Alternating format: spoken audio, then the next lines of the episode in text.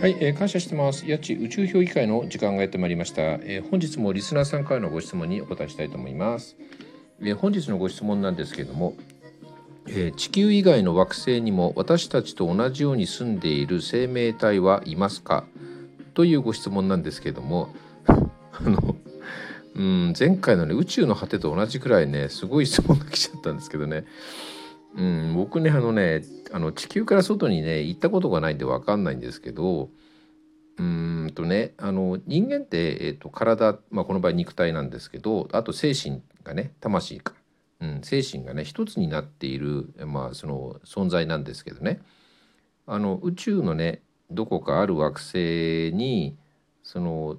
まあ、この魂っていう精神がね十分にその自由意志を生かせる体を持った生命体っていうのが存在していればあの僕らと同じような生命体っているかもしれないですよね。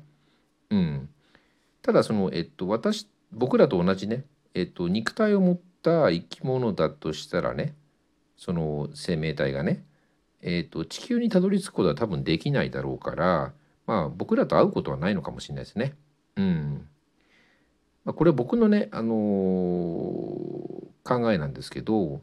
えーと、人間のような存在要するにあの肉体この肉体と精神魂が、えーと、一つになっている、えー、こういう、えーと、人間みたいな存在というのは僕は地球にだけしか、えー、といないような気がします。うんうん。